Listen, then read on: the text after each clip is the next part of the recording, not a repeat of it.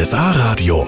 Land und Leute mit Ronja Walter. Schön, dass Sie mit dabei sind. Servus. Und immer am Samstag um die Zeit sind wir ja zusammen in unserer wunderschönen Region unterwegs. Und heute fahren wir zusammen nach Haldenwang und Börwang ins Oberallgäu. Und hier treffen wir zum Beispiel gleich einen Mann, der mit seinem Fahrrad nicht nur so zum Bäcker nebenan fährt, sondern bei den wirklich abgefahrensten Rennradrennen mit dabei ist und dafür auch mal so, ja, so lockere 40 Stunden am Stück auf dem Fahrrad hockt.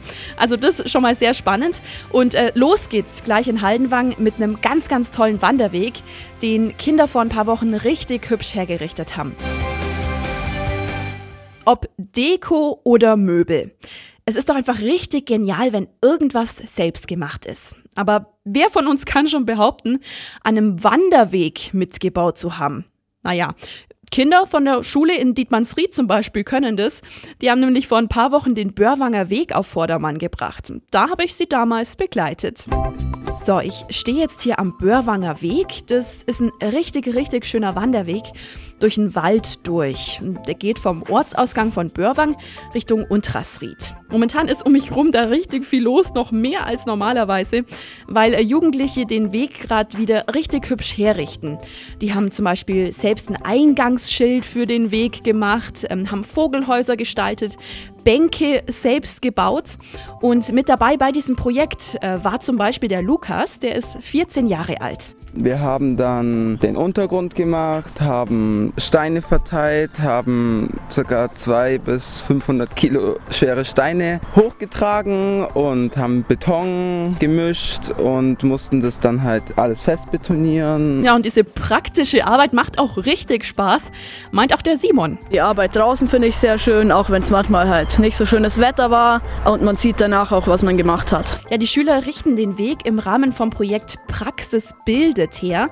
Da lernen die zwei Wochen lang ganz verschiedene Berufe kennen und machen in der Zeit eben auch was richtig Praktisches. Und an dem Weg hilft jetzt zum Schluss auch die katholische Landjugend Haldenwang mit. Die schneiden zum Beispiel Äste zurück am Weg entlang, die da ein bisschen zu stark reinragen und füllen den Weg mit Hackschnitzeln auf. Ja, so war das am Börwanger Weg vor ein paar Wochen und mittlerweile kann sich der Börwanger Weg auch echt sehen lassen, also kommen Sie mal vorbei. Es gibt jetzt hier richtig viel Neues zu entdecken am Wegesrand und ganz toll. Also mein absolutes Highlight ist die neue Aussichtsliege. Da können Sie also einfach mal sich entspannen nach der Wanderung und können den Blick auf die Wiesen um Börwang rum genießen, auf die Wälder und im Hintergrund haben Sie da auch eine Wahnsinnsbergsicht. Wohin fahren Sie mit dem Fahrrad? Eine Tour am Bodensee vielleicht, am Wochenende mal in die Berge oder sonntags zum Fußballplatz? Ja, der Hermann Dopfer aus Börwang, der radelt auch sehr gern, aber halt nicht nur zum Bäcker nebenan, sondern der sitzt bei bestimmten Rennen auch mal 42 Stunden auf dem Rennrad und das am Stück. Und ihn habe ich zum Interview getroffen ein richtig sympathischer Mann, mit dem ich mich echt gut unterhalten kann. Äh, so wirkt der Hermann Dopfer auf mich. Also irgendwie total normal, wenn dazwischen nicht sowas käme von ihm. Dieses Jahr fahre ich jetzt im August äh, wieder das Brevet von Paris nach Brest und zurück. Das sind 1200, 1230 Kilometer ungefähr. Also 1230 Kilometer. Oh ja, und das erwähnt er mal so nebenbei, der Hermann, als wäre es das Normalste auf der Welt. Aber dieses Rennen gilt als echte Tortur. Und äh, die Teilnehmer sollten diese Wahnsinnsstrecke in unter 90 Stunden schaffen. Und der Hermann? Ich denke, ich komme so in circa 50 bis 55 Stunden ins Ziel.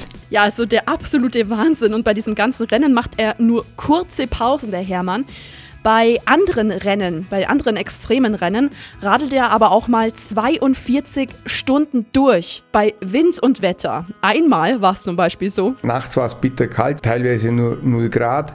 Und nach 230 Kilometern hat es auch noch das Regnen angefangen bis ins Ziel. Satte Regenfahrt bei Temperaturen von 3 bis 4 Grad. Da hat dann der Spaß ein Ende. Ja, aber durchgezogen hat es aber natürlich trotzdem der Hermann. Seit 14 Jahren macht er diese extremen Radrennen. Mittlerweile ist er 60 Jahre alt und ein Ende ist nicht in Sicht. Aber dieses ganze Extreme, das lag ihm schon immer. Früher ist er zum Beispiel Bergtouren gegangen. Da ich immer schon viel Bewegungsdrang gehabt habe und die Ausdauer immer da war. und der Wille, was Langes zu machen. Man muss natürlich mental schon ein bisschen was mitbringen, um da die Punkte, wenn man mal ein Problem hat, das auch durchzubeißen und sagen, man fährt weiter. Ja, dann ist das Gefühl im Ziel doch auch umso schöner. Nach diesen ganzen extremen Rennen wird beim Hermann aber alles erstmal ein bisschen langsamer angegangen. Nach so ganz extremen Dingen braucht der Körper einfach Erholung. Das heißt nicht, dass ich nicht mehr aufs Rad sitze, aber da wird dann spazieren gefahren. Wobei dann die meisten immer noch sagen, der fährt zu schnell. Wenn der Hermann also das nächste Mal in den Bergen an Ihnen vorbeiflitzt, denken Sie sich nichts. Für ihn ist es eine gemütliche Sonntagstour. Und es war doch immer ein absolutes Highlight, oder? Also, wenn es im Kindergarten irgendwas Neues gab. Ein neuer Sandkasten, neues Spielzeug. Die Kinder in Börwang können darüber eigentlich nur lachen. Die bekommen nämlich bald komplett neue Räume zum Spielen, weil der Kindergarten momentan hier einfach zu klein wird. Darüber habe ich mich mit Josef Wölfle, dem Bürgermeister, unterhalten. Ja, Herr Wölfle, also die neuen Räume für die Kinder, die sollen ja dann ins Obergeschoss vom jetzigen Kindergarten reinkommen. Ähm, ist da im Obergeschoss sonst noch irgendwas für die Kinder geplant? Es wird dann so eine Art Spieleflur auch geben. Ich sage mal, aufgrund des Gebäudes haben wir nicht überall die gleiche Höhe von, vom Fußboden. Da wird es irgendwie, sagen wir mal, so ein paar so Stufen geben, die man dann als Sitzgelegenheit nutzen kann. Und in dem offenen Raum, dass man da eine kleine Musikvorführung machen kann, vielleicht mal ein kleines Theaterstück. Also, also es ist nicht so riesengroß, aber dass man einfach eine Möglichkeit hat, da was fortzuführen. Ja, und es ist ja jetzt nicht nur geplant, dann im Obergeschoss neue Räume zu machen, sondern es soll auch noch einen Neubau geben, wo dann eben ein Speisesaal reinkommt. Wie genau soll denn dieser Speisesaal aussehen? Mit ziemlich viel Glas, dass man einen Blick einfach hat von der Seite, wo die Leonhardskapelle steht, durch das Gebäude durch. Von der Farbgestaltung gibt es nur zwei Konzepte, dass das, ich sage mal, vom Boden her eher so ein bisschen grün wird, also wie wenn da die Wiese durchgehen würde, oder dass es vielleicht auch etwas in Blau gehalten ist, wie wenn da ein Fluss oder ein Bach durchgehen würde.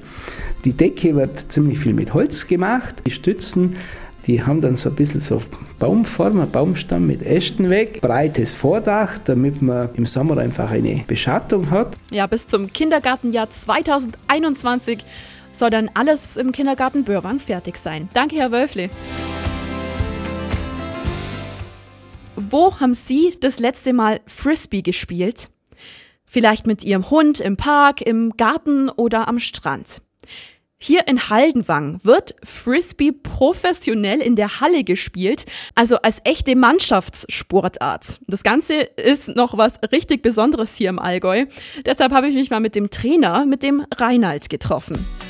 Ja, und meine erste Frage im Interview war natürlich ganz klar, wie denn Frisbee überhaupt als Mannschaftssportart funktioniert. Und du hast zwei Endzonen, wie man es kennt vom Rugby oder äh, American Football.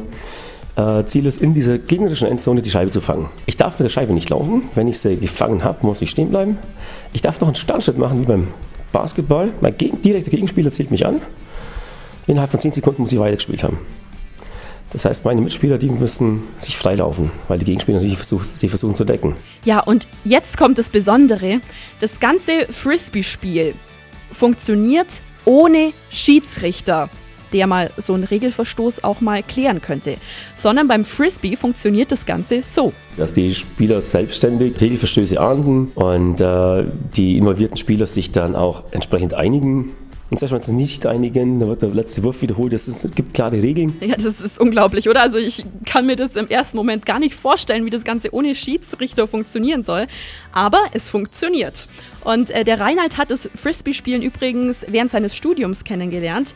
Da war er nämlich ein Jahr in England und hat da eben beim Frisbee-Spielen auch mal mitgemacht. Und habe dann eigentlich gleich vom ersten Training, wo ich mitgemacht habe, gesehen, das ist ein Sport, das ist genau mein Sport. Also ich habe Sport studiert auch, ich habe alle möglichen Sportarten kennengelernt im Studium, aber es war kein Sport so toll wie Ultimate. Ja, und das war so, weil? Da waren Leute dabei von Schwammerl zum Topathleten, von Frau, Mann. Und jeder hat, findet da seinen Platz drin. Jeder kann an seinem Leistungslimit spielen und findet doch einen wichtigen Teil in dieser Mannschaft. Auch wenn ich jetzt als Sportler gegen äh, vermeintlich Langsamen gespielt habe, Wenn der geschickt eine Körpertäuschung gemacht hat, mich auf dem falschen Fuß erwischt hat, dann konnte der immer an mir vorbeispielen. Und ich habe einfach keine Chance gehabt. Ja, also Sie merken es, der Reinhard ist total begeistert vom Frisbee-Spielen, immer noch. Und mittlerweile sind es auch seine Kinder. Drei davon sind nämlich bei ihm in der Frisbee-Mannschaft mit dabei. Und mit denen unterhalten wir uns später in der Sendung noch. Ein Sport, der komplett ohne Schiedsrichter auskommt. Ja, das funktioniert. Und zwar beim Frisbee. Da gibt es hier in Haldenwang eine eigene Mannschaft. Den Trainer haben wir vorher schon in der Sendung getroffen und drei seiner Kinder spielen bei dieser Frisbee-Mannschaft mit. Aber wie ist es jetzt denn so mit den Geschwistern in einem Team? Eher schwierig, oder ihr drei? Also manchmal gibt es dann halt eben Weißgeschwister, sind auch Streit oder so. Aber es macht immer sehr Spaß, wenn ich meinen Bruder irgendwie schicken kann oder so und der dann den Punkt macht. Manchmal sind sie halt echt nervig, aber es ist halt auch toll, wenn mein Bruder, wenn ich zusammen mit dem im Aufbau spiele. Manchmal habe ich auch keinen Bock, Frisbee zu spielen mit meiner Schwester, weil die mich Ärger gehabt hat vor dem Frisbee oder meinem Bruder. Aber sonst macht Spaß. Ja, wie es halt so ist unter Geschwistern, ist, glaube alles ganz normal. Aber die drei sind schon auch wirklich gern beim Frisbee-Spielen mit dabei. Man kann nach der Scheibe rennen, macht Spaß, mit den anderen zu spielen. Ja, das war zum Beispiel der Rüne Merlin, der ist sieben Jahre alt. Und äh, seine Schwester Lori Sophie ist zwei Jahre älter und ihr macht Spaß. Dass man nur fair miteinander umgeht, dass man anderen halt auch nicht faulen darf und dass man halt auch viele Verletzungen dann spart. Ja, und freilich kennen sich die drei richtig gut aus, was das Frisbee-Spielen angeht. Die schaffen es zum Beispiel im Vergleich zu mir, dass äh, die Scheibe keinen Bogen fliegt, sondern geradeaus. Wenn du steil bist, dann machst oft eine Kurve. Bei der Vorhand kannst du auch eine Kurve machen, bei der Rückhand auch, aber die Scheibe kann auch gerade fliegen. Ja, das erklärt der Rüne Merlin echt gut. Vielleicht komme ich mal vorbei und nehme ein bisschen Nachhilfe in Sachen Frisbee spielen könnte nicht schaden. Die Mannschaft ist bestimmt auch ein richtig guter Anlaufpunkt diesbezüglich, weil die sind nämlich bayerischer Meister. Stellen Sie sich vor, bei Ihnen in der Kirche fehlt plötzlich eine unglaublich wichtige, wertvolle Figur. Viele würden da dann erstmal die Polizei rufen. In der Leonardskapelle in Börwang denkt sich da aber keiner was. Zumindest einmal im Jahr beim Leonardi-Fest bzw. Leonardi-Ritt. Da kommt die Figur vom heiligen Leonard aus der Kapelle nämlich ans Tageslicht. Die wird auf einen Wagen gestellt, umrahmt mit einem Kranz von Blumen und begleitet vom Pfarrer und von Ministranten und Kommunionkindern und wird dann mit einem großen Zug durch den Ort gefahren bzw. getragen. Ja, das war der Hermann Bauer. Er ist hier der Mesner der Kapelle und hat mir erklärt, dass der Leonardi-Ritt ein richtig großer Tag im Dorf ist. Da versammeln sich ganz viele Pferde auf dem Dorfplatz und ziehen dann nach einem Segen durch die Straße. Und wenn Sie mal herkommen, wundern Sie sich nicht. Es gibt nämlich zwei Kirchen in Börwang gegenüber voneinander. Die Leonardskapelle ist die kleinere von beiden. Früher war das auch die Dorfkirche. Irgendwann ist die Leonardskapelle dann einfach zu klein geworden für ganz Börwang. Deshalb wurde die andere gegenüber die ehemalige Klosterkirche umgebaut bzw. erweitert. Und das war's leider schon wieder für diese Woche bei Land und Leute. Aber unsere Reise durch die Region geht natürlich weiter. Nächste Woche hören wir uns dann vom Bodensee. Wir fahren zusammen nach Wasserburg. Bis dahin eine gute Zeit und natürlich jetzt erstmal ein schönes Wochenende. Machen Sie es gut.